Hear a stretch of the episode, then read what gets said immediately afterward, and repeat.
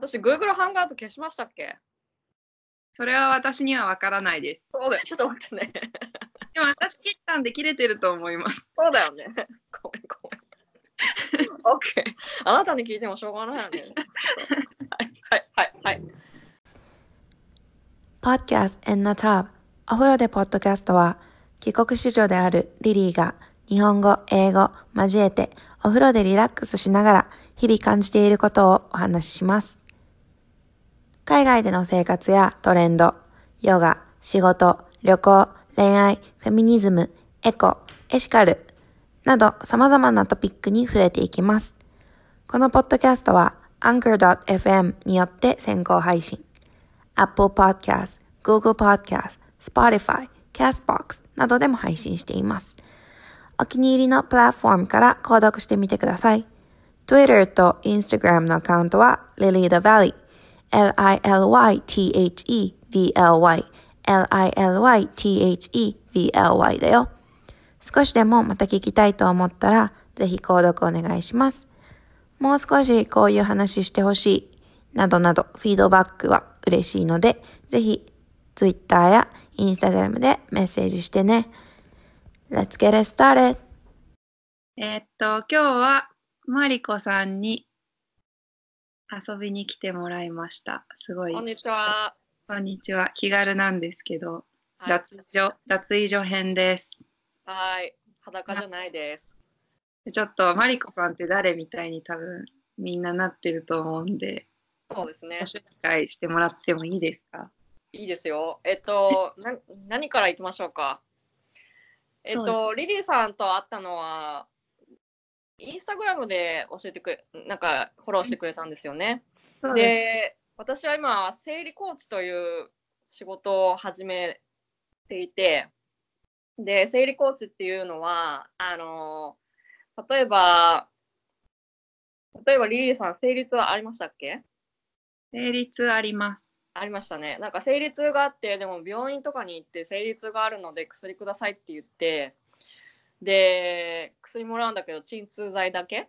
うん、で、鎮痛剤だけでなんか検査とか何もしても、なんかこう、あんまりちゃんと生理痛を取り扱ってくれないところ、病院っていうか産婦人科とかが多いでしょ。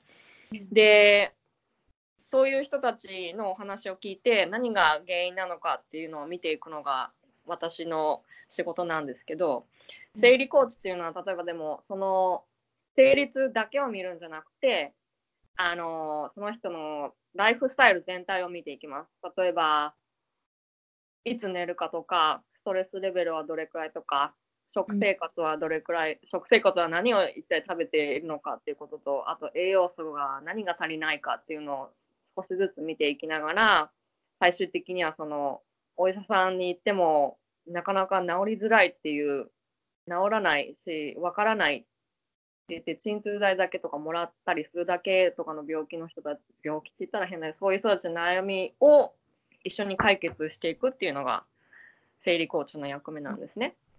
で、ニューヨークになんでいるかっていうのは、たまたまあの、私はあの映画制作をしたくてニューヨークに来たんですね。えーで、そう、もともとフィルムメイキングを勉強しに来たんですよ、ニューヨークに。ちょうどそれを聞こうと思ってて、なんで今そこに至ってるのかみたいそうな。よね、そうよね。で、私で、で、映画の勉強をして、終わったのは良かったんですけど、あのビザとかの問題もあって、あと体力の問題もあって、ちょっとその夢は叶わなかったのね。で、ビザはもちろんなんかもう、フィルムインダストリーはとてもとてもなんかこう、コンペティティブなところだから、でもうんビ外国人の人とビザがない外国人の人相当なんかこうの才能がないと多分そういうところもビザ出してくれないからっつってで今はまあ普通の会社員になったんですけどでそうやってるうちになんかこの学生になってちょっとしてから今の旦那と会ったんですね。うん。で、その旦その旦那は、今その彼、その当時は彼氏だったんですけど、その旦那と会って、で、なんか付き合ってるうちにじゃあ結婚しようかっていうことになって、うん。でなぜかニューヨークにそのまま住み着いちゃった。うん。で、そのフィルムメイキングの夢はまあ、ブロークンドリームなんですけど、うんうん。ありていに言ってしまえば。でも、その会社員をやりつつ、何か私にできることはないかっていういろいろ探しているうちに、で、まあ、それ、ヨガの先生にもなったりとかして、うん。で、その後に、そのヨガの先生になった後に、その私、私自身の生理の問題が出てきちゃって、それであの、すごいそれで同じような体験だったんですけど、その病院に行っても全然何も見つからなくて、何も異常とか見つからなくて、もうがん検診とか細胞検診とか、あと血液検査とかも、あと超音波検査とか全部やったんだけど、うん。何も、何もあの異常はなかったのね。で、も、この怒涛のようなこの洪水のような出血が止まらなくて、うんで、1回始まるともう大体1ヶ月ぐらい続く感じだったのね。恐ろしいでしょ？考えらんない。そう。で、その出血量の量っていうと、もうね、30分ぐらいにスーパーサイズのタンポンを変えるぐらい。あー30分ごとに。うんそれで1日大体なんか、だから10本ぐらいもうなくなっちゃう感じ。10本ぐらいもう使っちゃう感じ。うんスーパーサイズのタンポンとかねス。ーパーサイズのタンポンは確かスプーンだと5杯とかですよね。テーブルスプーン。スーパーサイズのタンポン、経血はね、確かに4 30ミリから4 30ミリぐらいだったんじゃないかな。違う、うん20ミリぐらいか。そうだね、大体それくらいだと思う。で、それがね、で、それ病院に慌てていくんだけど、慌てて行ってそれで止めてもらうんだけど、ホルモンをと、ホルモン剤を飲んで止めてもらうんだけど、それが止まってでも薬がなくなるとまたバーって出てきちゃう感じだったんで,、でそういうのの繰り返しが大体3年くらい続いたのね。うんうんでで友達に相談も本当にもう貧血でもうベッドから出れないから貧血その間は。でその話を友達から友達にしたらこういう人がねなんかこう別に医者でもないしその看護師とかでもないんだけどこの生理の問題とか女性特有の問題をねなんか話を聞いて直してくれる人がいるんだよっつって紹介してもらったんですね。でそれがその私と生理コーチ私の生理コーチとの出会いだったんですけど、うんでそれでその人のプログラムその人が売ってるプログラムがあってでそのプログラムを始めて大体ね1ヶ月ぐらいしたら治っちゃったんですよ。えー、すごい。すごいでしょ？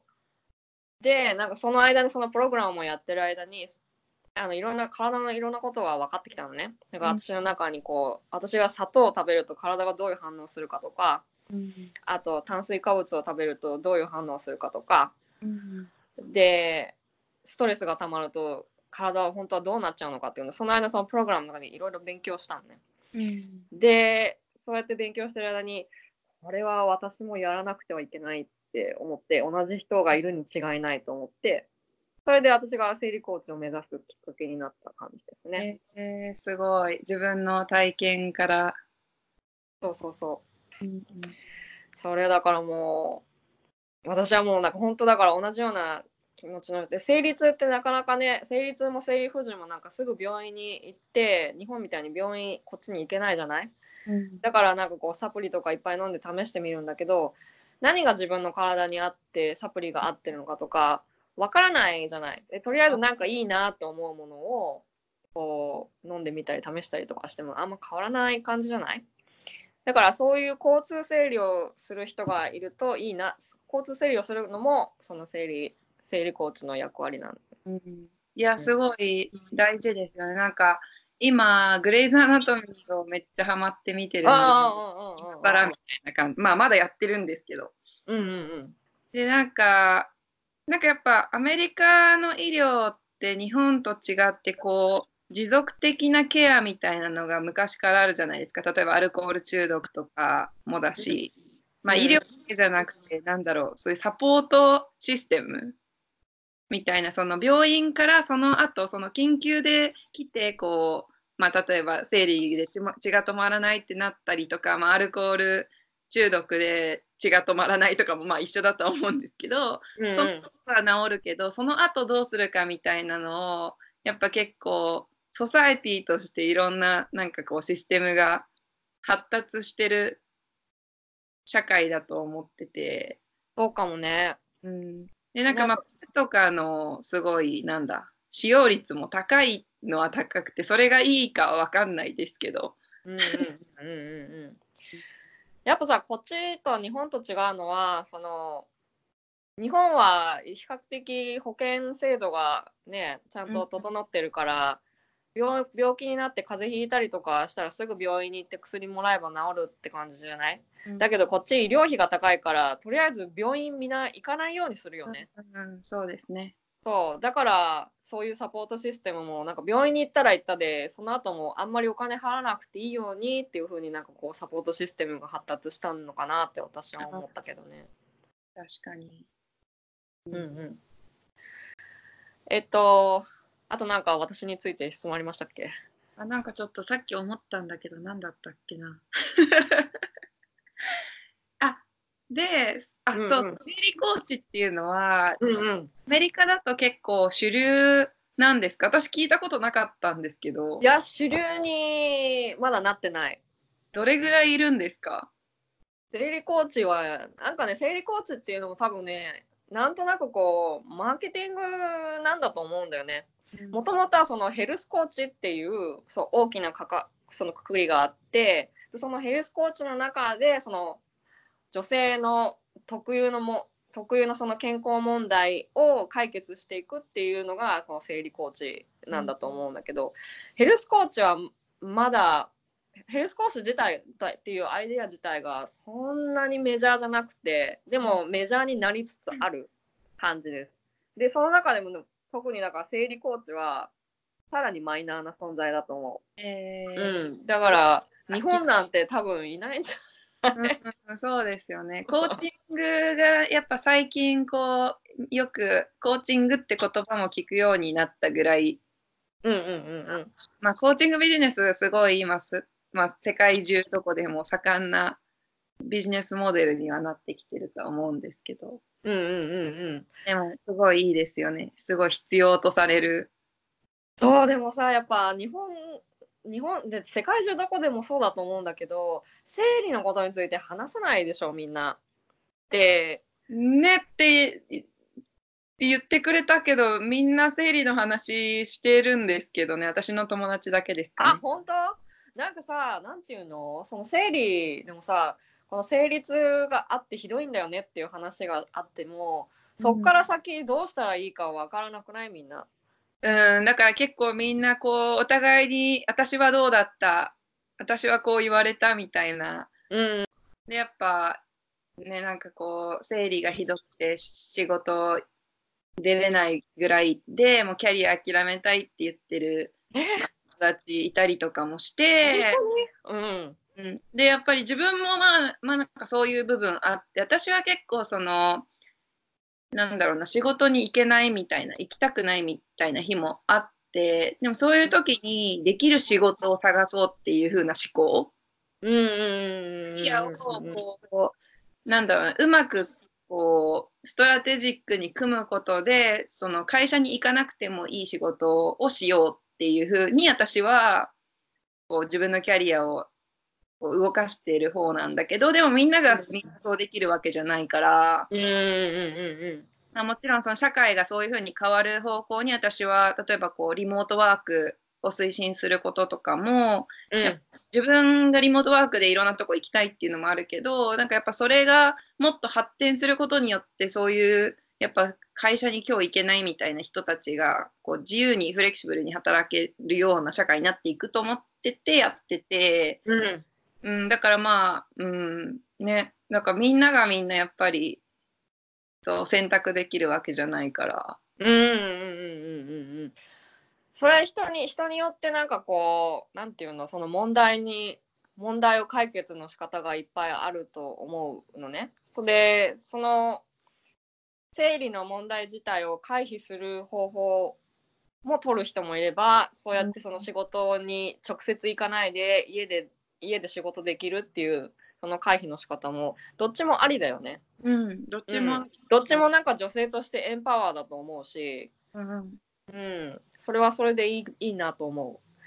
そうであと生理についてのなんかこの情報交換所っていうのがあって会ったそのリリーさんみたいに会って、でそこからなんか先もうちょっとなんかこう話が進めばなと思うのね。誰が何をどうすればいいのか。で個人的にそんなその人によって女の子によって全然体質とかも違うだろうし。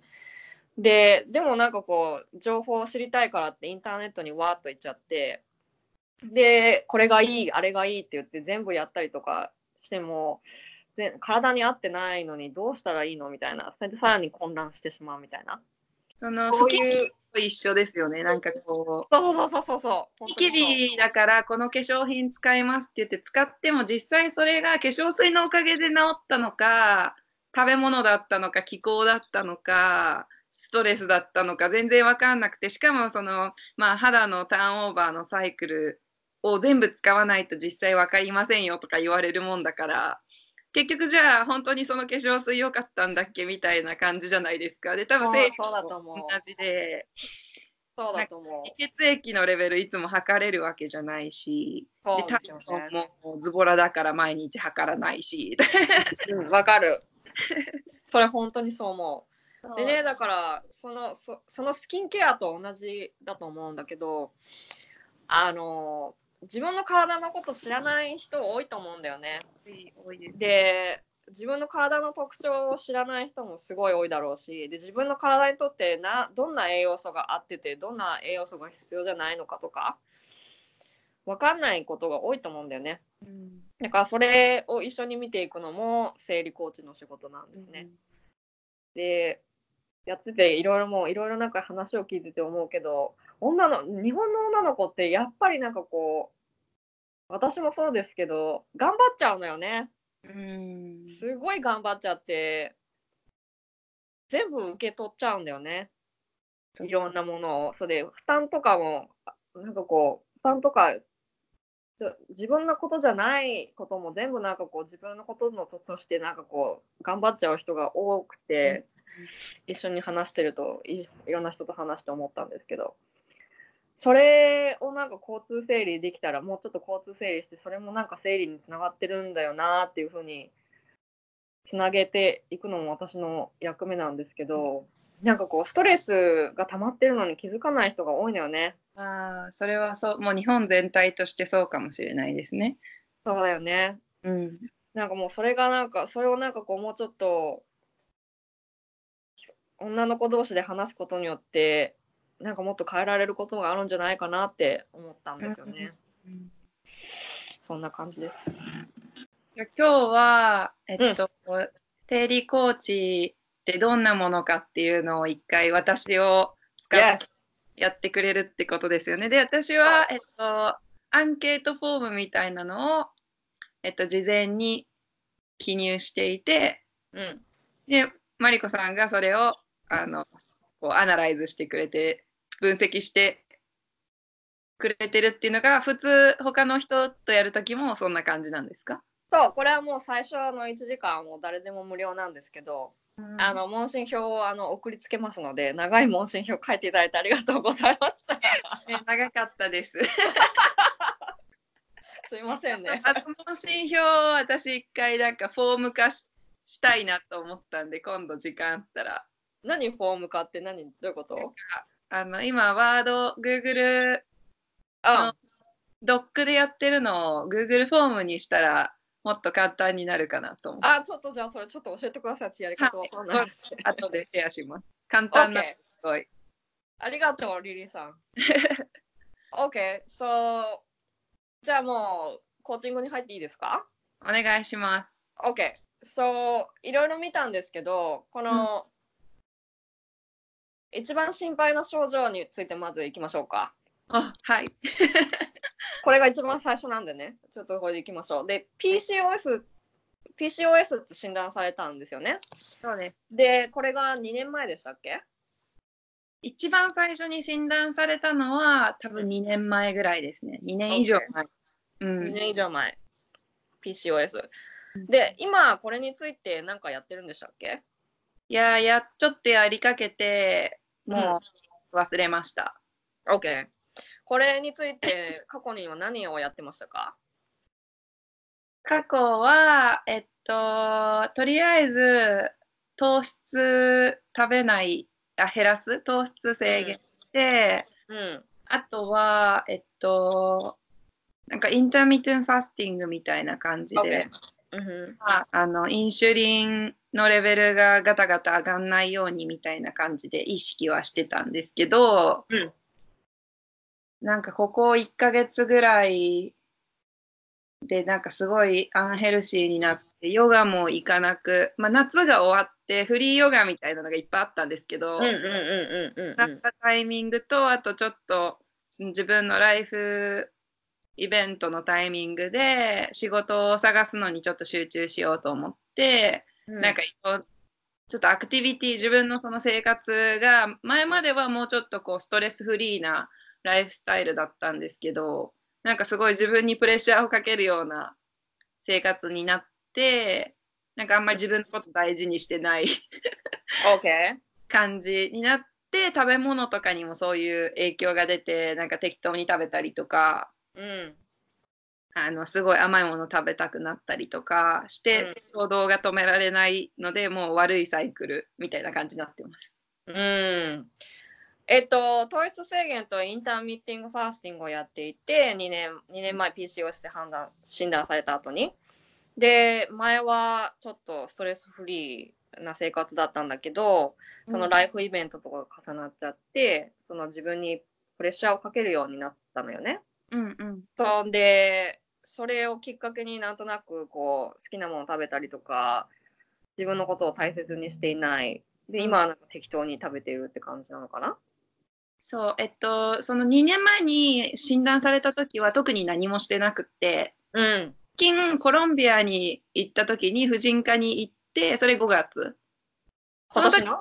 うん今年の5月。その時に PCOS って再診されて、うんエコグラフィーでも見せてもらって卵がいっぱいあるみたいな状態うんうんうんうん。を、あの本当はお医者さんにはもうピル飲んだ方がいいよって勧められたんだけどうん。ピルできるだけ飲まない方法がないかなって思ってた時にまあそういうポッドキャストとかでいろいろ調べてたらまあ糖質制限したりとかうん運動したりとか、インシュリンのレベル上げ上げ下げしないのがいいよって言ってたからそういう食事制限をちょっと1ヶ月ぐらいしてた。OK。じゃあこの糖質制限して intermittent fasting とかやってたのは1ヶ月だけだったのね。まあ1ヶ月ぐらいかな気がついたら終わってました。それはどんなきっかけでお気がついたら終わってたのかしら？何がきっかけ？さそのライフイベントだったのかな？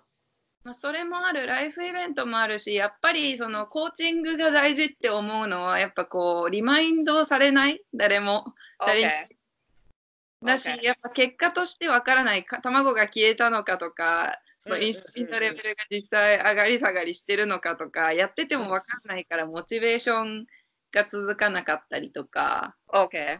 うん、要はじゃあモチベーションが欲しいのね。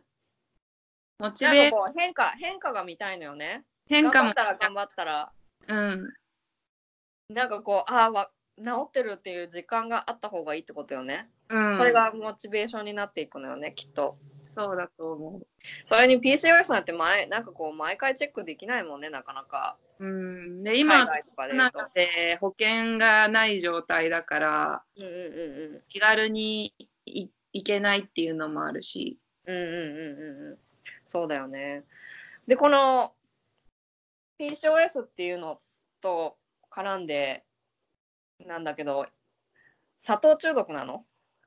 うん、中毒かなって思う時ある。ちょっと最近マシになったけど、この間まで舌がなんかこうしびれてるようなうん。感じになるぐらい砂糖を摂取してたかも。あ本当。この砂糖を摂取するのは何だった何か特別にきっかけがあってってこと？それともなんか生理前とかに砂糖中毒になりな特にせなったっていう感じがしますか？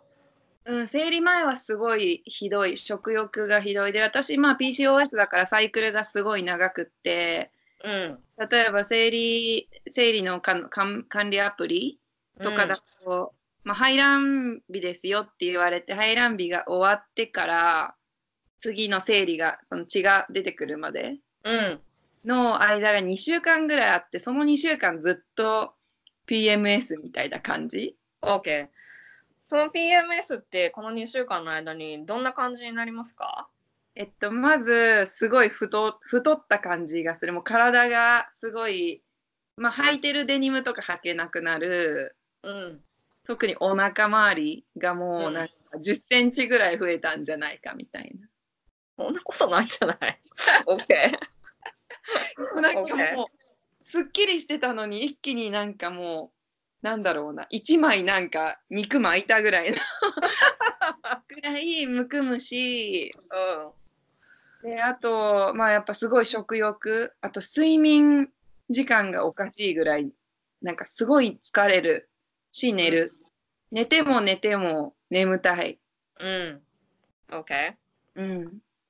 じゃあそここの排卵日があってその後の2週間はこうなんかこう太った感じがしてうん。パンツが入るズボンが入らなくなってうん。腹周りがなんか一回り大きくなっちゃった感じなのね。そう。食欲も食欲も倍増してすごく眠くなっていつも疲れてる。うんうん、OK これこれ今自分で聞いて健康って感じしますか？え全然しない。OK そのさっきもそのこの一番辛い症状としてっていうところに砂糖中毒も入っててあといつも疲れが疲れててやる気がないっていううん。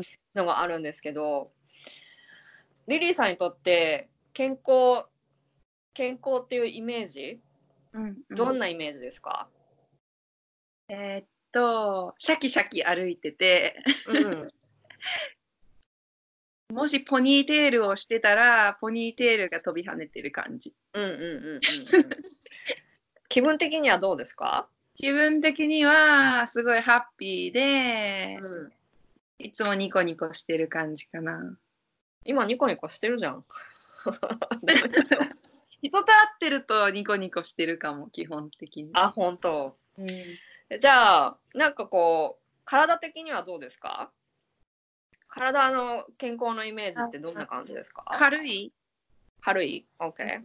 軽く体が、まあ、フットワークが軽いじゃないけど、なんだろう、体がこう重く感じないというか、うんうんうん食べても、そのすごい疲れない。食べて疲れるみたいな。うん。うん。食べると疲れるからな、みたいになっちゃそうなんだ。う。うん。食べると疲れちゃうの？うん、なんかもうすぐ眠たくなったりとか、もうつか、消化してない感じとか、うん。うん。うん。消化してない感じってどんな感じですか？うーん、どんな感じだろ例えば胃が重くなったりとかなんかこう便秘になんか便が詰まってるみたいな感じだったりとかとかあと体が重くてなんかもう何にもやる気が出ない感じになっちゃう特に食べてから1時間から2時間くらいう。うん、うん。便秘にな感じは、便秘の時はなるけど、ちょっとそれとは違うくって、うんなその胃が、胃が、胃になんか溜まってる感じとか、体がすごいだるくなる感じ。OK うん。これって何食べてもそうなる？うん、結構、なんか最初は炭水化物なのかなって思ってたけど、うん食べて、炭水化物食べない時でもなるようになっちゃって、最近。なあれ何が原因なんだろうみたいにうんなるから、うんちょっとわかんない。何食べて。OK うん、なんだろうね。ちょっと、これはちょっといろいろ、もうちょっとインベスティゲートしましょうか。はい。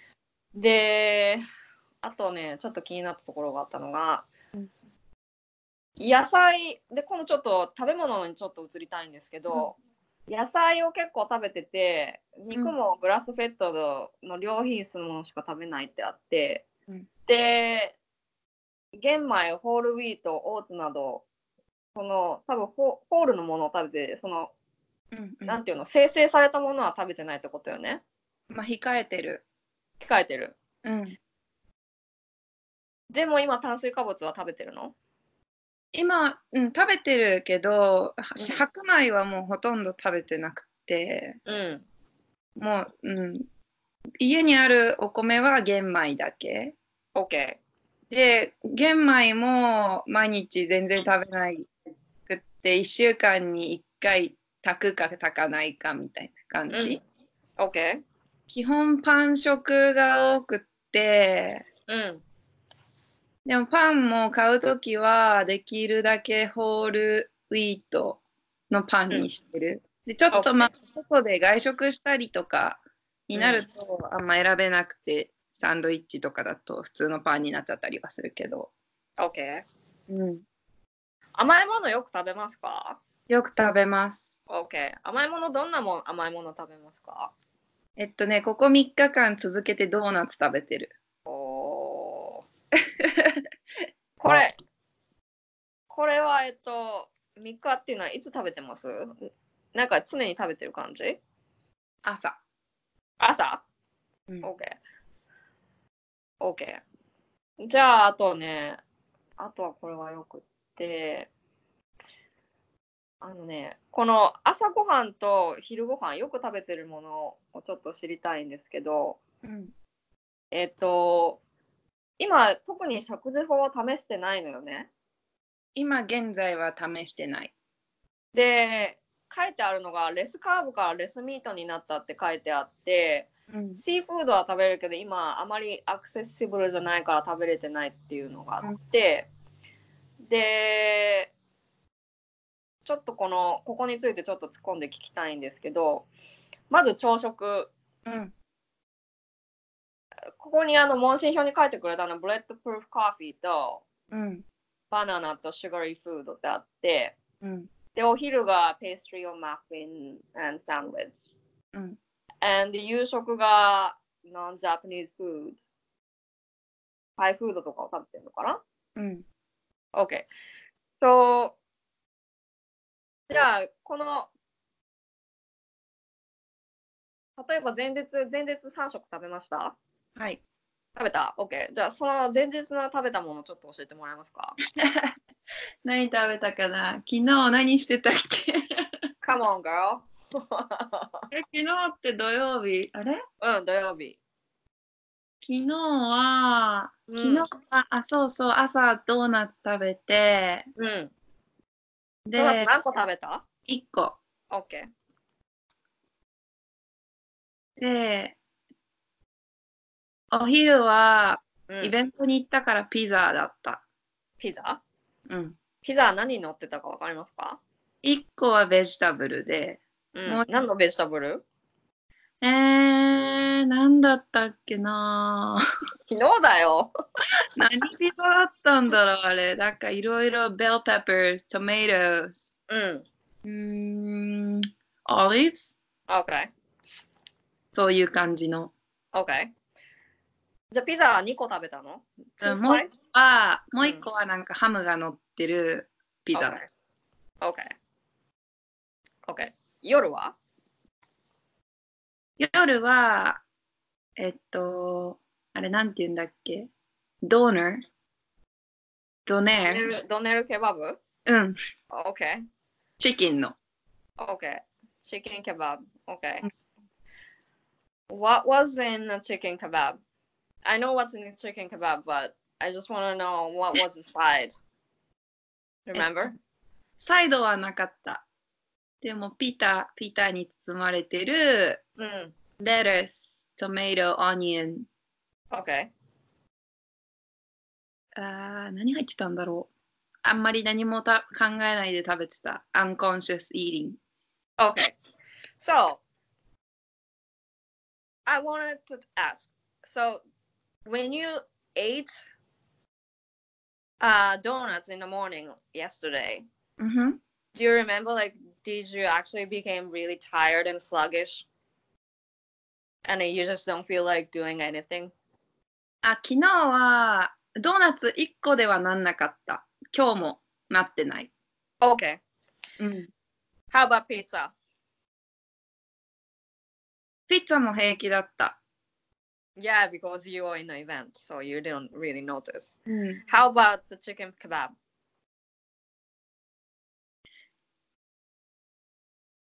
もう大 you feel- うん、もう大丈夫だった。大丈夫だった？うん、昨日はすごいあの脳がアクティベートされててうん。出ないぐらい元気だった。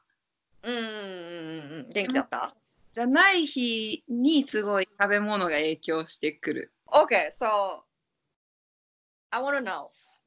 そう、そんな元気、脳がアクティベートしてない時の食事ってどんなだったかなんとなく覚えてる？例えば朝、朝昼晩じゃなくてもいいんだけど、なんかこう家で一日ゴロゴロしている日があって、で何もこうなんか外でのイベントがない時があって、うん、で、そういう時の朝ごはんって何ですか？バナナ。バナナ ?OK。朝はバナナうん、お昼は典型、こういう典型的な時のお昼のご飯とかはどうですか？家にある野菜を切ってうん。塩コショウ、うん、塩かな塩で炒めてうん。食べてる。OK。かパスタパスタ。パスタ。OK。これは、うん最近は普通のパスタフラワーパスタ。OK。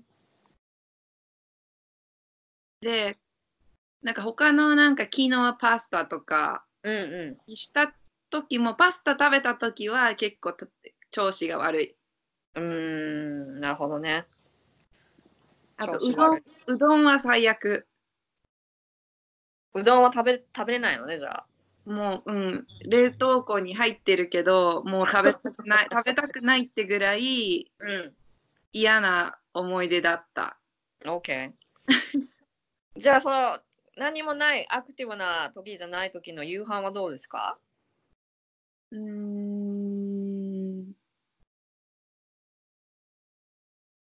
なんかデリバリーを頼む。?OK。よく何頼みます？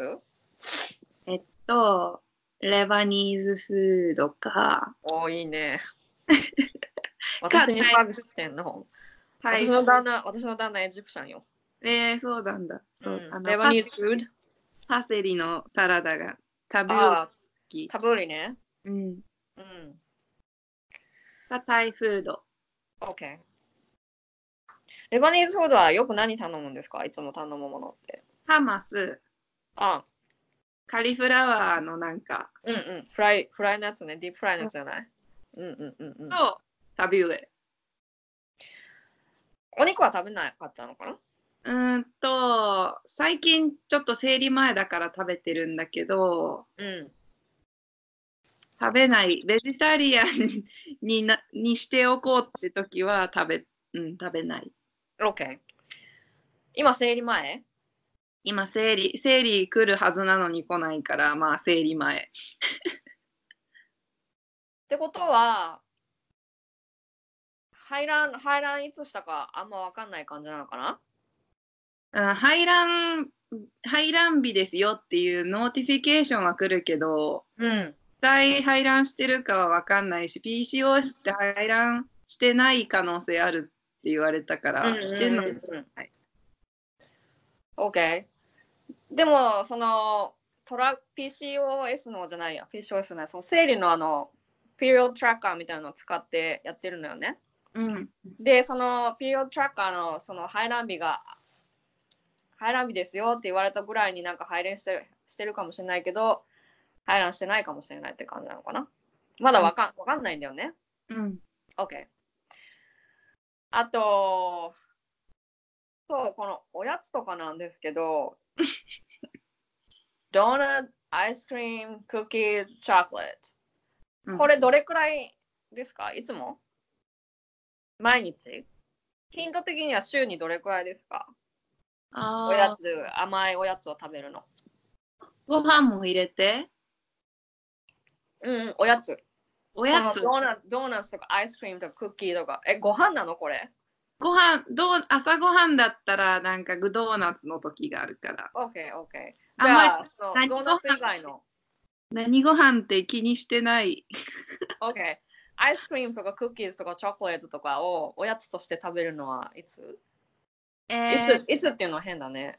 だいたい週にどれくらい？でいつですか？2回ぐらい ?OK。でもすごい全部食べちゃう。あったらあったら全部食べちゃう。わかるわかる。アイスクリームとかわかるよ。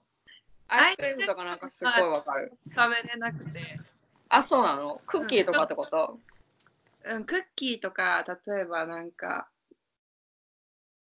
袋一袋買ったら全部うん食べちゃう、いやいや、まあわかる。かる私はポテトチップ一袋昨日買ったけど食べちゃったもん。うん、わかるわかる。これ多分今日これ全部食べ終わると思 いや、そんなの軽いでしょ。そんなの私もやるよ。しかもペットの中で食べてるいいんじゃない？それは全然いいと思う。で、あと、よく飲む飲み物の中に、カプチーノ with oat or almond milk, water, tea。このカフェインは大体どれくらい取りますか？毎日一杯。12オンス。 bulletproof coffee はまだ飲んでるの？ちょっと最近やめた。やめ。もしかしたらバターが気持ち悪くなってんのかと思って。あ、気持ち悪くなる人はなると思うよ。あと乳製品ちょっと減らそうと思ってバターを一回やめようと思ってあ、OK。そしたらマシだからちょっと最近マシなのかもその問診票書いてから飲んでないからあ、そうなの？うんもしか問したら診票書いてもしかして自分で気づいちゃった感じ？そうでもない。うん書く前から気 書く前から気づいてる、あ、そう。うんうん、OK。え、じゃあ、ワンカップはデイなのね？カフェインは。カプチーノはそううん OK。他に取ってますか？カフェイン。ああとうーん他？うん。ま昆布茶昆布茶飲むからまあ、昆布茶カフェインは入ってないけど、一応アルコールは入ってるからね。え？アルコール入ってる昆布茶。えカフェインですよカフェインも入ってるの？だってティーですよあれあ、そっか。あのブラックティーで作ってるのか。うんででもアルコールも入ってるんだね。嘘、入ってるよ。発酵しているから入ってないのかな？自分で作るのは入ってないのかな？アルコール入ってる昆布茶も売ってるけどあ、そう。私、昆布茶飲むと何でも昆布茶飲むと私、酔っ払うよ。え？私、だいぶ酔っ払うよ。え、それって気持ちの問題なのかな？いいや。ワインワイン効果いや、わかんない。そうなんだ。ないと思うホームブルーなんだね。作ってるんだね。ホームブリュー. I'll check later. OK. And あとね、ちょっと聞きたいことがあったのよね。問診票。で、甘いものは好きだけど、しょっぱいものも食べたくなるんだよね。うん、甘いもの食べたらしょっぱいもの食べたくなるバランスを取るのにね。そだかうよね。らポテトチップスとクッキーを買って帰りたくなるうん、わかるわかる。あのバーベキューのあのポテトチップとかも一袋食べちゃう。これはすごいわかる。で OK なんか罪悪感に襲われてあいいんじゃない？いいんじゃない？食べたけや。まあ、今のうちはいいですよ。私がコーチングするんだったらダメですけどね。はいあー卵も気持ち悪いかもです卵食べれない？卵一番好きな食べ物なのに最近食べ食べると気持ち悪くなるうーん。OK。じゃあ次、ちょっとサプリメントのことについて聞きます。でサプリは今、アイロンシロップを飲んでるのね。うん、でもサプリメント美味しくないから続かない感じ？うん、サプリメント続かない美味しくないっていうか、まあ、このシロップは甘すぎてもう買わないって思ってるけどうんうんうんうん。そっか。タブレットにしても多分続かないな聞いてこれも聞いてるかわかんないし、うんうんうんうん。うんえ、例えばじゃあ、サプリでドラマチックなこう体調の変化があったら続ける？うん、?OK。わかんない続けれるかわかんないけどえ、じゃあ私みたいな人がちょっと飲んでみませんかって言ったらやりますか？うん、多分買うんだけど続けれるかはわかんない。えじゃあ私がこう例えば私みたいな人が今日飲んでますか？とか言ってこう週に1回チェックインとかしたら飲める感じですか？多分あー飲まなきゃって思い出して飲むんだと思います。あーじゃあなんかツイツイツイッターとかでこう私が監視してたらいいかもしれないですね。ツイッターとかインスタグラムとかで私がかいねなんかこうあなた飲んでますかっていうふうに言ったら飲むかもね。そうそれもげそれも理由でもう薬とか飲む習慣ないからうん。ビール飲むのも結構不安。絶対飲み忘れる、ああそうかもね。うん。それもあるかもね。まあ、でもハビットってね3週間続けないと作れないっていうから、まあ、始めればいいんだけど一、回それが途切れるとまたその3週間ビルドアップするのにすごい労力いるじゃないですか。そうだねそうだそれなんか生理のサイクルと一緒で例えばこうワークアウト生理終わったからワークアウトしに行こうって思って行くんだけど結局なまた2週間後ぐらいに生理前になってもう運動したくなくなってで結局ハビットができる前にやめちゃう。ああ一回やめるとなんかこうすごい自分にも罪悪感みたいのがあってなんかまた行かなきゃいけないんだけど行かなきゃいけないんだけど今日は行きたくないって一回なってでそれをやめるとなんかもう行かなくてもいいやっていう気持ちの方が大きくなっちゃってでその行かなくてもいいっていう新しいサイクルが始まっちゃうんだよね。わかるわかる。なんですよもう分かってるんですけどそうそうそうそうそうそう。っていうそうだよね。だからコーチングはすごい大事なんだと思うんですけど。あそうだね。それもまあ私の役目なんですけどね。OK。うんで、ちょっとこう今度あのおしっことうんちの話の方に行くんですけど、はい、あの UTI になるっていう傾向があるっていうのは、この UTI は最近なったのはい一番最後に UTI になったのいつですか？シビアなのはなってないけど、うん。いつだったかな。なんかちょうど2ヶ月前ぐらいになんかなりそうみたいなのあった。OK。なりそうな時ってどんなかいつだったかよく覚えてます？なんか覚えてます？あ結局なんなかったからあんまり覚えてないな。OK。じゃあちょっとシビアなだった時のことを思い出してほしい。シビアな UTI になった時のことを思い出してほしいんですけど、どんな時になったか覚えてます？例えばストレスが溜まったとか、あー覚えてないな。覚えてない？あと他に聞こうと思ったことがあったのは、そう。で、あと今度ストレスの、ストレスに行きます。はいで、このストレスはここ最近は気分の浮き沈みが激しいってあったんですけど、どれくらい続いてますここ最近ってどれくらいのことを指しますか？えーっと、いつぐらいからいつまで？2ヶ月ぐらい。?2 ヶ月ぐらい前。うん。くらい前から？うん。これは、あのここら辺でこの2ヶ月ぐらい前からその UTI になったりとか体調崩したりとかありましたか？生理のなんか感覚がおかしかったりとか消化その卵が気持ち悪くなったりとかうんうん。そういうのって2ヶ月くらい前からだと思いますか？卵が気持ち悪くなったのは先月うん。うん。そうね。OK。バターが気持ち悪くなったのはどうですか？先月ぐらい。うん。先月寝ようみたいになったのかな？先月ぐらいやね。OK。でも体調崩したりはしてないけど、もうどっちかっていうとメンタル。OK。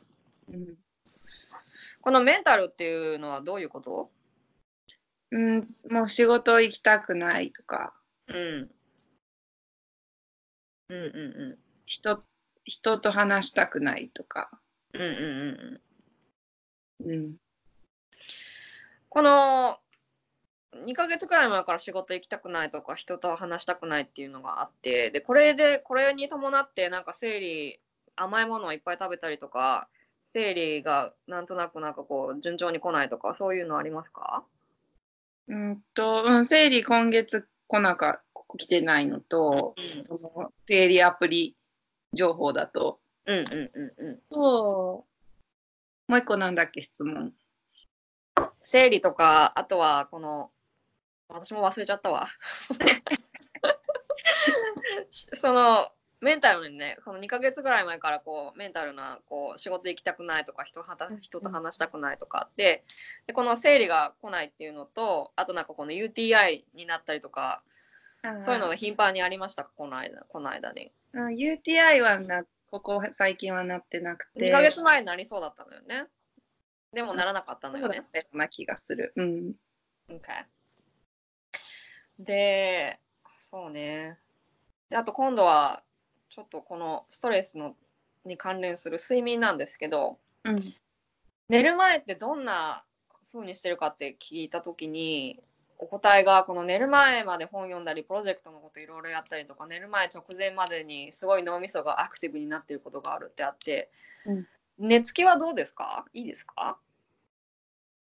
寝つきって寝てる間のことの話だっけ？うん、寝る寝ようって言って電気消して布団をかぶってそこからもう速攻寝れますか？ああ、うん、最近寝れない。うん、OK。ね寝つき良くないのね。OK。で、この最近っていうのはやっぱり2ヶ月ぐらい前から？寝つきがすごい悪くなったのは、うん、ここ1ヶ月ぐらい。OK。OK。くらいね。OK。で、でも眠れは、眠れはするし、途中で起きたりとかっていうこともないのね。うん途中で起きることはもうほとんどなくて、うん。逆にもう起きれない。起きれない。うん。OK。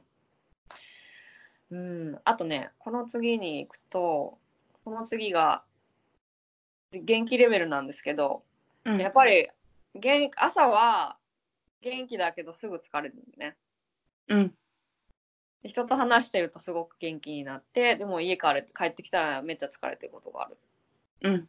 まだ今もそうね。うん。OK。あとね、この、やっぱりこの昼食、朝食、昼食、夕食をとってから1、2時間の体は疲れてるってあるんだけど、朝起きた時の疲れてる感じと、この食後の疲れてる感じと、やっぱちょっと違ったりしますか？同じ感じ？うーん。なんかパーパスがない。一日になんか決まったスケジュールがないと、例えば、寝起きが悪いわけではない。なんか寝起き起きてすごい機嫌悪い人とかいるじゃないですか。うんうん、それはああいう感じじゃなくて別に全然なんかアタックしたりしないんだけど、うん。なんかちょっと洗面所行ってそのままもうすすぐ出ていく用事とかがないとまた気がついたらベッドに戻ったりしててうん。でご飯そういうなんだろう疲れてるってあんま意識はしてないんだけどこうシャキッとしてない、よしまだ起きようこれしようみたいな感じじゃなくてなんかダラダラって感じでうん。朝ごはん食べても一緒かなうん。うん。OK。それは、今、そのリリーさんの健康のイメージと、うん。だいぶ、だいぶかけ離れてる感じ？うん。だいぶかけ離れてる？うん。?OK。これと、生理の問題と、もしつながってるって分かったら、サプリとか飲み続けたいですか？うん。?OK。OK。いい答えが出てきたわ。飲み続けたい。まあでも私的にはどちらかというと、サプリじゃなくて食べ物で治したいっていうのはあるけど、うん。なんか、どっちかっていうと毎日トマトを食べるとか、そんなのがいいの？そういう方がいい？あなんかその食べ物の方が続けれる。サプリ。OK で OK も OK サプリしかないんだったら.まあ、サプリじゃないといっぱい食べなきゃいけないとかだったらまあ OK 取るけど。OK じゃあ、このサプリはセカンダリーオプションとしてあった方がいいってことだね。まず食事でどうにかしたいのよね。うん。OK 続けれる自信がないって感じか It's な。possible. It's possible. Don't worry about it. Okay. いやであと便通が促せるからカフェイン飲んでしまうってあるんですけどうん。あの1日1杯でそのこうそのコーヒーかなカプチーノ朝飲んだ時にうん。その後にすぐトイレに行く感じ？うーんすぐって感じじゃないけどなんかきそのなんかそのうちトイレに行きたくなる。うん。じゃあもしこのカフェインやめてくださいって言ってこれで便秘になったらカフェインまた飲飲みそうですか？ああ。まあ、便秘どうしようって感じかもしれない。えじゃあ例えばよそ食事で例えば繊維をより多く取ってうん。カフェイン飲まなくても便通が良くなってきたとかとか、あとなんかこうキムチをよいつもより食べたりとか、うん。あとなんか納豆とか発酵食品を少しずつ食べてもらってカフェインをやめる方向に行くって言ったらその方向はできそうですか？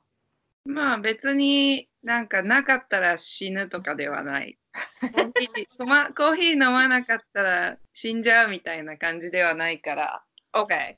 うん、お茶飲みますみたいな。あ、でもあお茶もカフェインだから。OK。じゃあ、ドゥアブルなのね。例えばじゃあカフェイン、カフェインレス、カフェインレスの飲み物とかでも、なんとなくコーヒーの味に出たら、それでそそれはそれでなんとかやっていけそうな感じ？うんうん。別になんかカフェインで眠気が覚めるとかでは全然ないから、?OK。うん、なんかそれにはあんまり頼ってない。ただなんか.便通が良くなるから飲むのとカプチーノ、美味しいカプチーノを飲みに行くのは好き OK。例えばじゃあ、この毎日飲んでる、1日1杯飲んでるカフェインをうん週に、週ににまず週3回から始めて、うん週に2回、週に1回とか、そういう感じで徐々に減らす感じだったらやっていける感じよね、きっと。うん OK。いいいい答えになってきましたね。で、あと運動量あ、ここの次はちょっと運動量に行くんですけど、運動量とかは今最近してないっていうのは、その夏にそのフリーヨガがなくなったから今もうやってない感じで、あと腰痛があったんだよね。あそう腰痛ずっとあってなんかうん。それ先生が悪いんじゃない？いや私が多分結構プッシュするんだよね自分のことをきっと、うんうんうんうん。自分多分なんかすごい昔体フレキシブルですごい。腰痛に前、うん。どれぐらい体が曲がるっていうのを知ってるから、うんうん。なんかでやろうとしちゃう。うんうんうんうんうんうん。わかる。なんか話聞いてるとよくわかるわ。うん。であとはなんかあの腹筋が全然ないのにうん。やるそのポーズ多分なんだろうなダウンドッグじゃないなアップドッグよね、きっと。アップドッグで多分結構腰にかけてたりとかすくるるくるくるくるくるくる。まあやらないようにはしてるんだけどそのうんうんうん体勢そうするとなんか今度は今までやってたヨガと違うから物足りないみたいな運動した感じがしないみたいうんうんうんうん。でなんかヨガすごい好きだったのになんか前みたいに好きになれなくなっちゃってで最近はまあこのアパートにジムがついてるからジム行けばいいんだけどなんかそれも行かなくなっちゃった。うんうんうんうん。これは腰痛をきっかけで運動しなくなったって感じなの？それともなんかこうヨガが好きになれなくなっちゃったからやめちゃったの？あーまあ多分そのヨガ今までよりも好きになれないっていうのもあるしなんかそのスタジオ行くほどでもないみたいなうんうんうんうん。前まで結構そのいなんかヨガって好きな先生見つけるの結構大変じゃないですか。そうね、そうね。そうで前まではもうなんか YouTube で好きなやつ見てやってたんだけどうんうん。なんか最近家で家だとあんまやる気しなくてもうすぐベッドに入っちゃうからうんうんうんうんうんうん。で今までと変わったライフスタイルで変わったことっていうと前まではずっとリモートワークしててうんうん。結構服装とかまあ毎日ヨガパンツでもよかった。うん。うん、だけどなんかちょっと仕事に行くようになってちゃんとした格好とかするとこうどこでもなんかあ今ヨガやりたいって思ったらできない。うんうんうんうんうん状うん。態になっちゃって多分それも結構一つ原因。えでも運動としてはヨガはもしその腰痛もなくてその家でなんかちょこっとできる例えばよ。ヨガってこのスタジオでい1時間やるっていうそのアイデアが頭の中にあったりする？うん、ない。そうでもない？ない？例えば家でヨガじゃなくて体をなんかこう15分ちょっと動かすとか？体が気持ちいい程度になんかこう動かすっていうのがあったらあってうん、でベッドの横にヨガマットがあったりとかしたらなんとなくやらなきゃっていう風になる。なんでかえー引いてあるんだけど やらないんだよね。なんかあでもちょっとここ1週間ぐらい本当に罪悪感になってなんか何も運動してないからうん。ちょっとやんなきゃと思ってこうダウンドッグしたりとかだけやってみるとか、うん。あとバーバークラスうんのなんかあの足鍛えるみたいなのとかはちょっとお風呂場でやったりするようになってきたからうん。ちょっとずつちょっとずつ前進。すごいじゃんでもそれ。えー、えー、頑張ってるじゃん。それはそれでいいんじゃない？まあでももっと前はちゃんとや毎日なんかやってたスクワットしたりとか。うん。いやだってそれはそれでだいぶ進歩じゃない？うんちょっとデートとか行った方がいいのかもしれない。痩せるきっかけがない。いやいいんじゃない？でもいやなんかこう目的があってもなくても少しでもなんかこうちょこっとでもやり始めたことはすごい前進だと思いますけど。そうですねうん。それはそこで自分で褒めてもいいと思いますよ。はい。ちょっと増やしていきます。そんな感じうで、ん。それはそれでいいと思います。だからこの最近全然してないっていうのはしてるじゃん。いや全然してない。い私の中でしてるに入らない。そっか。でも少しずつ始めてきてるから私はそれはそれです。いいことだと思いますよ。でもなんかいつも不安。そのあまた生理来たらやんなくなるんだろうなっていうのがいつもある何じゃあ生理をきっかけにやらなくなるのが嫌だからっていうのもあるのね？うんっていうかなんかまたどうせやんなくなるんだろうなみたいにいいやつもそれはそれでいいんじゃない？体休めれば。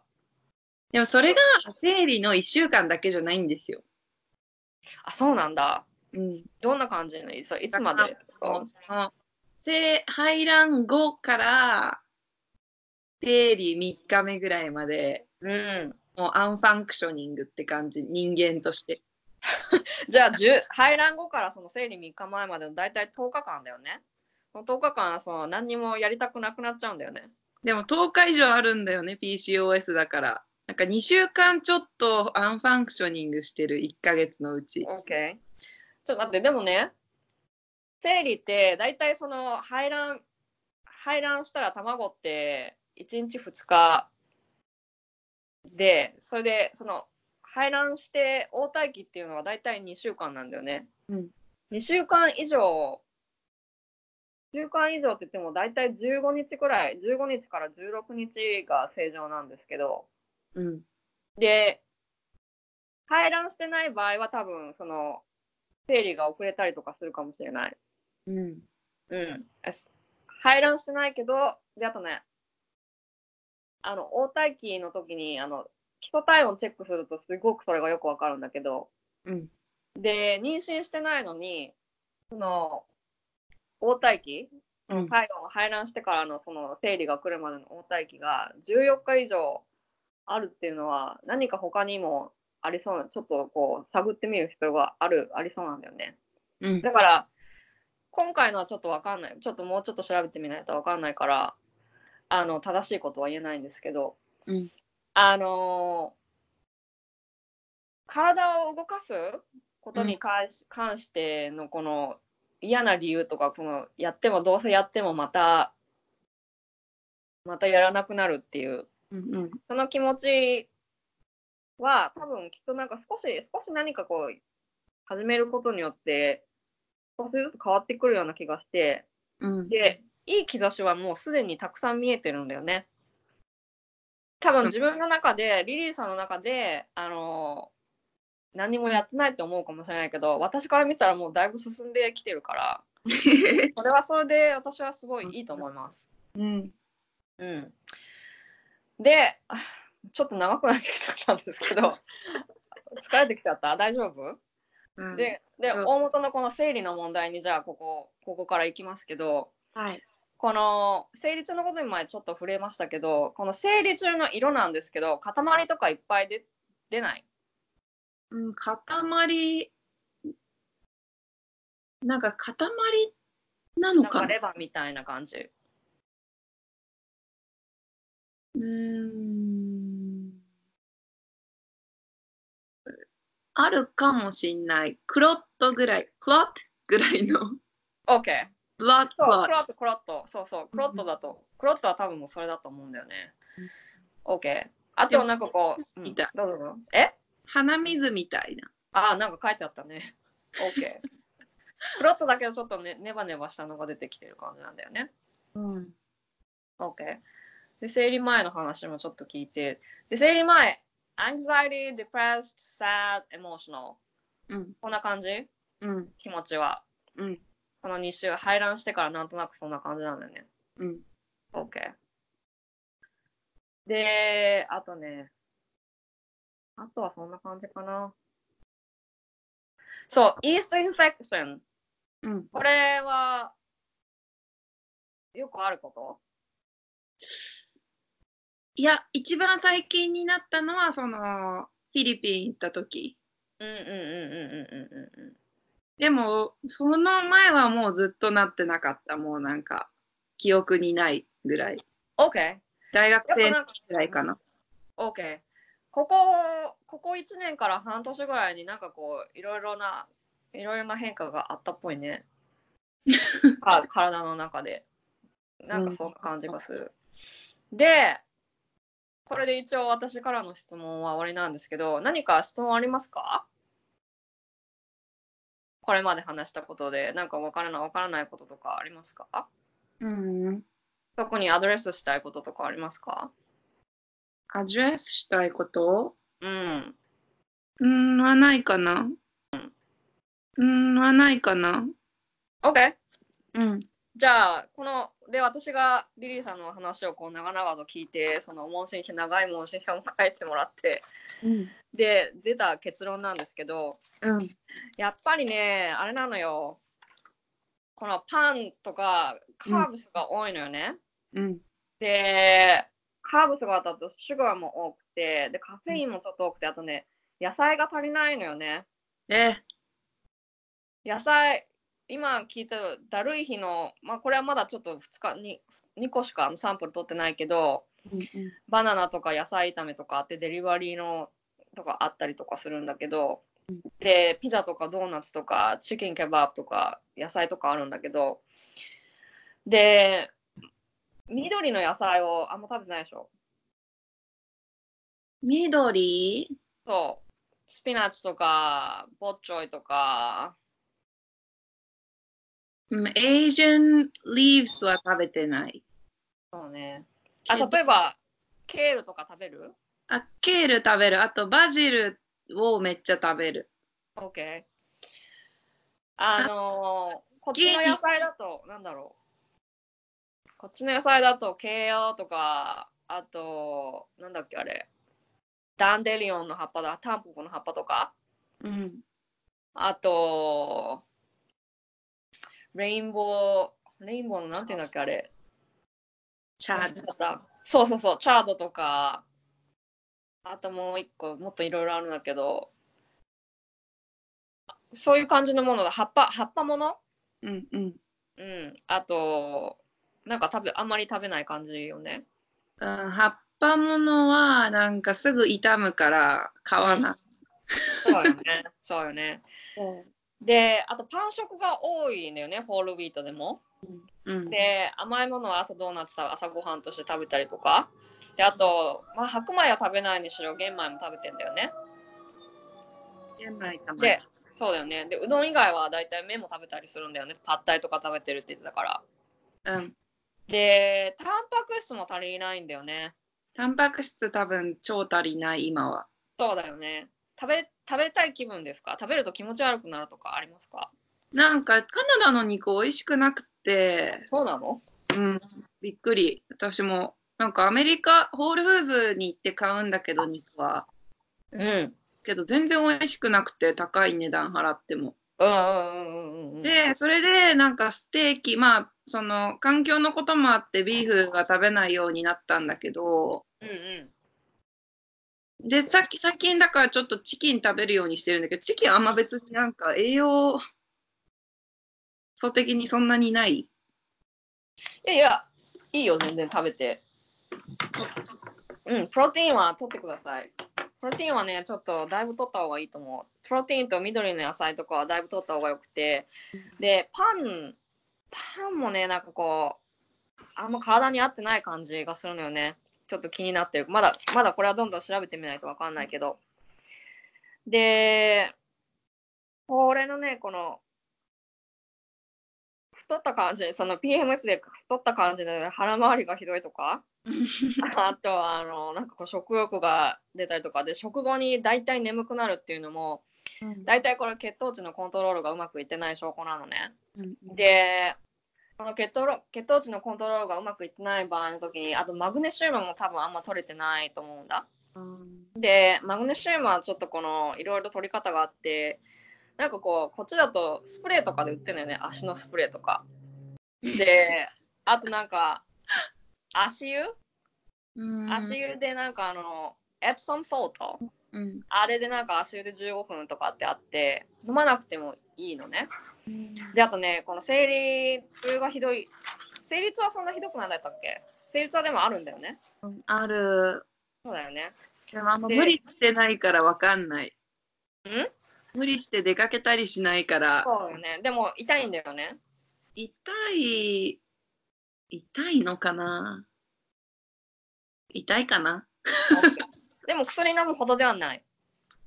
あーなんかね、麻痺する。ああ、なんか書いてあったね。ジェンタイルエリアが麻痺するって書いてあったね。で、これもそうなんだけど、あの、血糖値のコントロールがうまくいってないと、か多分リリーさん、ポッドキャストで話してたからだけど、まあインスリン、インスリンレジスタンスにななりかけてる感じがするのね。うんその、全然なってるかどうかはもうちゃんとそれ病院に行って調べないとわかんないけど、うんで、血糖値をまず安定させるために、一番手っ取り早くやるのは、朝にタンパク質と緑の野菜を取って、ドーナツやめる。うんで、これで、で、あと、だからアボカドとかなんかこう、良質の脂肪を取る。うんうんベーコンとかでもあんまり好きじゃないでしょ。いや、ベーコンすごい好きなんだけど、うん。食べれる朝。卵もあんまり食べれない？卵もあんまり食べれないのかな？卵は好きなんだけど、最近気持ち悪く気持ち悪くなっちゃうんだよね。そう。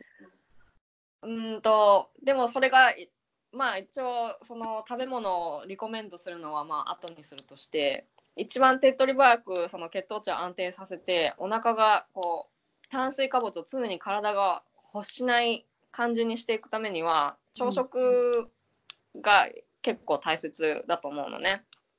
で、し良質の脂肪と、タンパク質と、うんで、ちょっと緑の野菜と、例えば発酵食品、キムチとかでも、ザワークラフトでもいいのか、ザワークラフトあんまり好きじゃないからなんだけど。えすごい好き。え、オッケー。じゃあ、ザワ好きなもの、その感じをちょっと食べてもらいたいです。それで、アボカド、キムチ。うん。で、あと、炭水化物減らすとしたら、何減らせそう？ちょっとね、小麦がか体にも合ってなさそうなんだよね。うん。だから、ホールウィートとかじゃない、ホールウィートでもちょっと控えてもらいたいんですけど、はいやるなら、その、まず小麦をなくす？パン食、パン食じゃなくて、まず米にする。オッケいけそー。えー、米炊くの嫌いなんだよね。う ?OK。じゃあ、例えば、例えばよ、グルテンフリーのもの、グルテンフリーのパスタとかだったらいける？うん、うん、うん。OK。じゃあ、それをやってみるのがいいと思う。でも、これもしばらく時間かかるのね。すぐ即効性がわけじゃなくて、そうなんだ。うん、即効性があるわけじゃなくて、長いこと食べてるでしょ、パスタとか、パンとかも。うん。で、UTI、UTI とか、このイーストインフェクションもそうなんですけど、この、多分聞いたことあると思うけど、リーキーガットだと思うのよね。えリーキーガットって悪いことじゃない。別になんかこう病気とかいうわけじゃなくて、リーキーガットってなんだか知ってますか？知らない。?OK、そのね、腸壁、腸壁のこの浸透性があまり良くなくて、その食べ物を消化しきれてない食べ物が、あの、外に出てっちゃうの。体の中に入ってっちゃうの。だから消完全に消化されないまま、その体の中に入ってっちゃうから、腸壁がちょっとその浸透性がうまくいってない時があって。えそう、それ調べたらすぐ分かると思うけど、見てみて。で、それって小麦の原因のことが多いのね。ー、うん。うん、人によるんだけど。でで、なんかね、その UTI が多かったりとか、で、あと、腸の調子もあんまり良くなくて、消化、消化力もなんか最近弱ってきてる感じがするんだよね。うんうん。なんかそう卵を食べて気持ち悪くなったりとかうん、あと、なんだったっけ？なんか食べて気持ち悪くなって、バターだ。バター食べて、うん。バターとか、うん、なんか食べても気持ち悪くなるって言ってたから、なんか油物とかにもあんまりうまく消化しきれてない感じがあって、うん。で、これをどうにかするっていうので、サプリなしでどうにかするとすると、うんよく、よく噛んで食べる。あよく噛んで食べてますか？食べてないでしょ？食べてない。食べてないでしょ？うんこれなんだよ。これ、これ、これはね、ちょっと気を気をつけなきゃいけないんだけど、あの、一口、一回口に入れたら、うん30回噛む。30回。はい。30回。で、ゆっくり食べて、でね、どうやってた、どういう風に食べてるかっていうのも、すごいポイントになってきて、スマホ見ながら食べたりとか、テレビ見ながら食べたりとかすると、あの、体を満足しないの、なんとなく。うんうんほんで、友達と話しながら食べたりとかすると、たなんかご飯美味しくなったりするでしょ。で、うん一人でスマホ見ながら食べたりするのってな、なんかこう、あんまりこう満足しないの、体が。で、それでなんかこう、ベッドの中でスナック菓子とか食べちゃうとかもあると思うんだよね。だからもし食べるんだったら、ちゃんと、なんかなん、ちゃんとって言ったら変だね。ゆっくりなんかこう、食事だけする？うん時間を持つ、それ、朝、朝から始めるのが超リコメンデーションです。わあ、めっちゃハードル高い。マジで？そんなに高いの ?OK、じゃあハードル低いのにしようよ、そしたら。だから私が今リコメンドした中で、どんな何が一番ハードル低そう？何が一番できそうですか？えっと、え、 greens とタンパク質を朝から食べる。?OK、じゃあそれやろうよ。うん。で、じゃあその greens を取るために、 greens とタンパク質を取るために、何を食べますか？まず何から食べたい？何食べたい？朝、 green とタンパク質取るんだったら。チェッキン。OK! グリーンは何食べたいですか？グリーン、でもちょっと冬だからあったかいグリーンがいいな。そうね。それいいんじゃない？なんだろなんかソーティードスピナッチとかブロッコリーとかいける？う。ああ、うん。うんうん。じゃあ、それ、ちょっと、最初の2週間やって、1週間やってみて、続いたら2週間目もやってみましょうか。うん、豆、豆は食べていいの？豆なんだけど、豆もね、なんかこう、微妙にこう、血糖値が上がりそうなんだよね、リリーさうーん。ん。うん。で、それを調べるのにもうちょっと、いリリーさんが1週間本当に何食べてるかもうちょっと詳しく見ていかないとわからないんだけど、うんこういうふうにあのご飯食べた後にすんごい疲れちゃうとかっていう人は、大体ね、例えばチックピーとか、うんそういうの食べると、でも疲れちゃう人、血糖値がわーって上がっちゃう人が多いのね。一応スターチだからね。うーん。だから、なんか芋とか、スイートポテトとか、多分そういうのもなんかギリギリ、少しならいいよ。うん。うん。全然少しなら全然よくて、あんまりこうなんか、フライドポテトをずっと食べるとか、そういうのじゃなければ大丈夫。で、プレートの、プレートのこの割合としては、あー朝のプレートね。タンパク質がだいたい3割。うん。で、アボカドとかも、アボカドとかそうね、だいたい半分とか。うん。で、グリーンの野菜がだいたいなんかもう、6割、7割あって、で、スターチがちょっと、6割、5割か、5割ぐらい緑の野菜で、で、スターチがだいたい最初の、最後の1割みたいな、そんな感じ。それ黄金プレートだから、多分いや、いけると思うんだよね。それ、それを食べてみて、1週間続けてみて、で、自分の体調がどんな感じなのか、で、あと、30回は噛めそう？うん努力してみる。?OK。じゃあ、ちょっと気にする、気持ち気にするだけでいいから、うん。ちょっとやってみませんか？はい、やってみます。?OK。じゃあ、それを朝ちょっと、朝だけでいいので、ややってみてください。乳製品は？ん？乳製品は継続して取らない？取りたいですか？食べてどうどうなりますか？気持ち悪くなる。?OK、じゃあ食べなくていいよ。卵も？卵食べたかったら食べてもいいよ。うん。うん、全然。食べたくなかったら食べなくてもいいけど、その、とりあえず自分の好きなものの中で続けられそうなもの、うん。タンパク質とか、例えば朝のタンパク質でなんか、なんていうの、スモークサーモンとか食べれそうん、でも高すぎるカう。ナ OK ダ。。OK。じゃあチキンだったらいけるんだよね。うん、チキンだったら前もってクックしておけそうだし。OK。あとなんか、なんだっけ、ビーフブロスとか、ビーフブロスじゃないな、なんだっけ、ボーンブロスとか飲めそう？あー飲んだことない。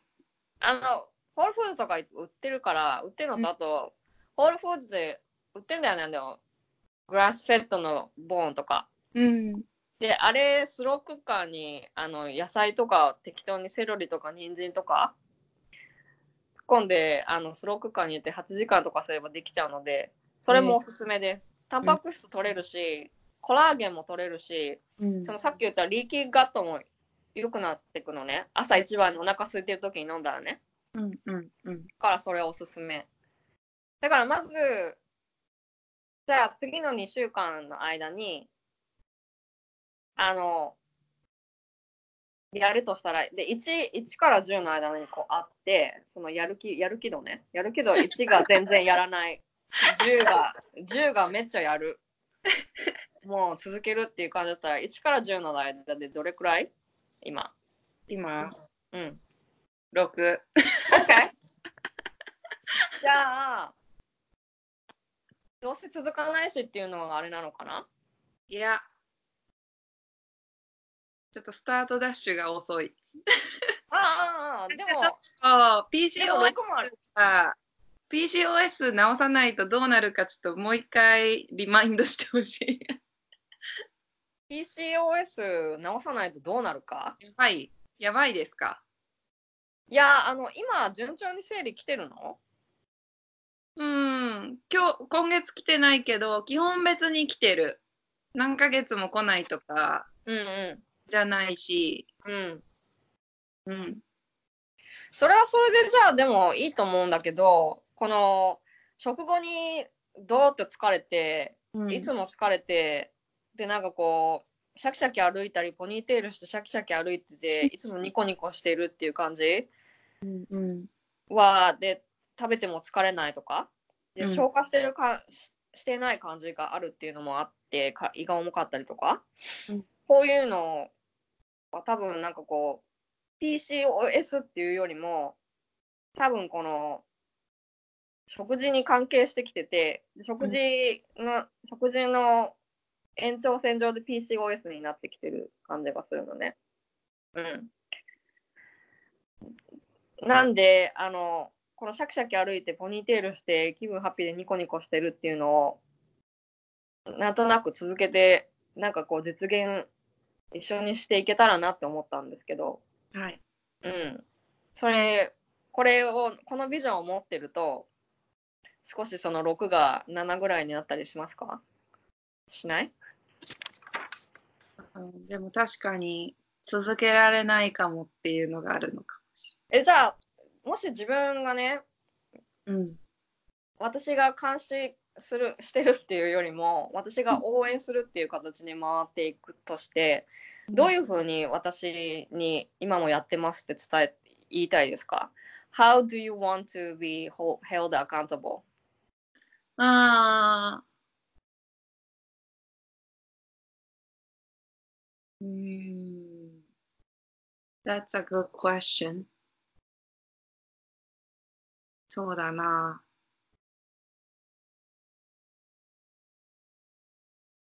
難しい。え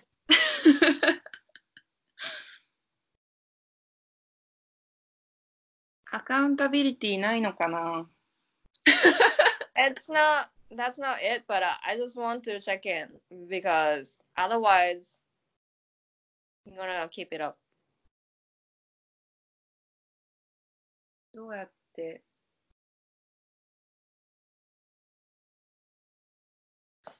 例えば、リーさんが私に写メを送って今日食べてますとか、写メ送ってくれるとか、うん。そんなんでも朝朝ごはんの写メを3日に1回送ってくれるとか、確かに。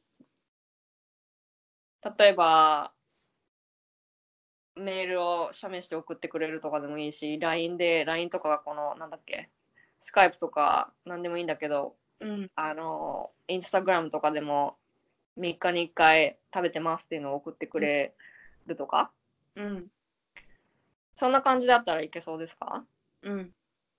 他になんかやり、私になんかこう、やってますって、わやってます感をアピールするためにしたいことありますか？やってますか？アピールするためにしたいこと。うん、私に。あ、多分、なんか、これ食べていいのとか聞きたいと思う。OK!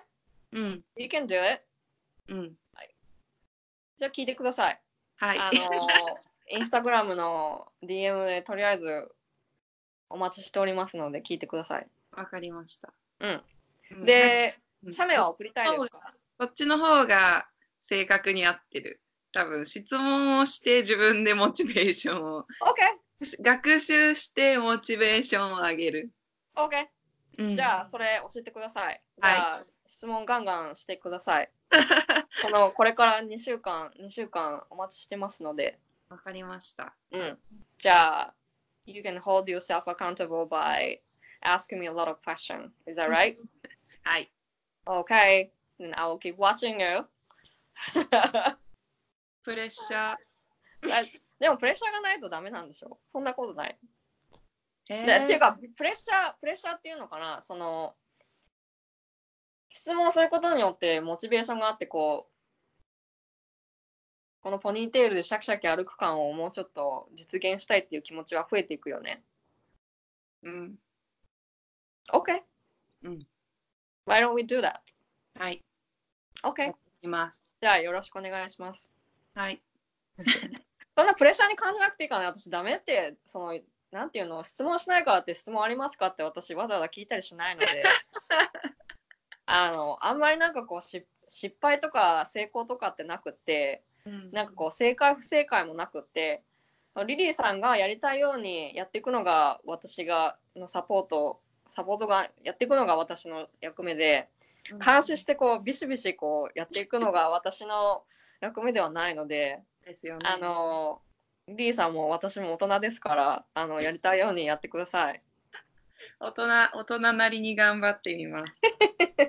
はい。よろしくお願いします。はい。まあ、というわけで、生理コーチはこれで終わりです。こんな感じなんですね。はい。えー、面白いですね。面白かったですか？うん。よかった。ダイエットコーチとかもこんな感じなんですかね。いや、知らない。ダイエットコーチ見たことないから。いや、でも全然ダイエットとかよりこれ、ダイエットとか興味ないんで。うん、私もない。ダイエットとかいいよね、別に。うん太ってても可愛い人は全然、太ってても全然いいじゃんって私は思う人なので。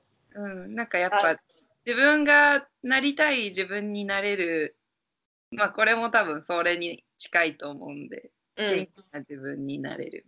うん。うん、そのビジョンが大切です。そうですね。うん。ああ、ちょっと、そうだな、グリーンズ探しに行かないと。はい、言ってください。いや、やっぱり、なんか、あの、家にいると、すごい、家でちゃんと食べるんですけど、うん。やっぱ仕事すると難しいですね。仕事始めると、やっぱ朝ごはん食べてる暇ないし、すごいやっぱ寝る時間多いんで、朝ごはん作って、だからそのリモートで働いてた時は朝ごはんも昼ごはんもつか作ってたし、夜ごはんも作ってたんですけど、うんうんうんうんうんやっぱなんかそのお弁当とか持っていこうってなかなか思えないし、持ってっても一食とかで一日うんうんうんうんいると大変だからみんなどうしてんだろうな。どうしてだろうね。人によってなんかいろいろやり方があるから違う違うと思うけど、私はなんかもうお金がもったいないから作っていくんだよね、無理やり。いやーすごい、うんうん。もったいないなとは思うんだけど、うん。結局用意できない。まあでも買い買いたきゃ買えばいいんじゃない？いや、すごいたくないですけどね。会いたくないの？まあ、ちょっと多分、なんか向いてないんですよね。外に出ていく、通勤。うんうんうんうんうんうん。向いてないことはやんなくていいんじゃない？そんなことない。減らしていきたい。私もそうだよ。わかるわかる。その気持ちは。うんえーじゃあこれは、じゃあ、あの、How can people reach you out? So, you うん can reach me to the Instagram.